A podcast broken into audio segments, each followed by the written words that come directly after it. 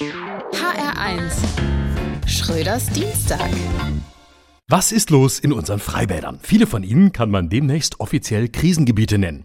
In Berlin haben erste Freibäder jetzt beantragt, in die NATO aufgenommen zu werden, aber Erdogan ist noch dagegen.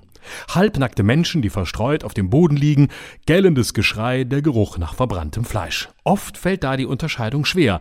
Cherson oder Kolumbiabad Neukölln. Wobei man sagen muss, der Einsatz von Chlor und all diese Freibadgerüche, das wäre im Krieg ein Verstoß gegen die Genfer Konvention.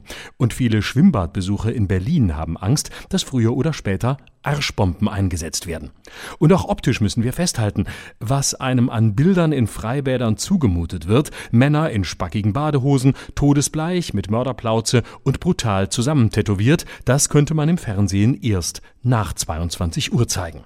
Bei vielen Freibadbesuchern kann man ohnehin sagen, Gewalt ist ja nicht nur schlecht, sonst hieße es ja auch nicht, alle Gewalt geht vom Volke aus. Die Grünen würden sich jedenfalls bereit erklären, die Bundeswehr auch im Innern einzusetzen, und selbst Streumunition im Quietscheentchen-Design ist nicht mehr ausgeschlossen. In Berlin beklagen sich Freibadmitarbeiter über Körperausscheidungen im Gebüsch und Exkremente an den Wänden.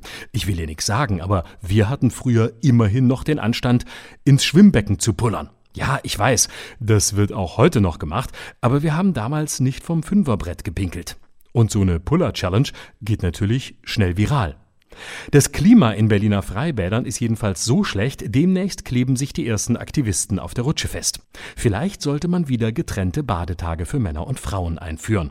Dann gehen Frauen und Kinder vier Tage die Woche friedlich ins Freibad und Männer können dreimal die Woche ins Blutbad. Verwundete kriegen natürlich ermäßigten Eintritt. Schröders Dienstag. Auch auf hr1.de und in der ARD Audiothek. HR1. Genau meins.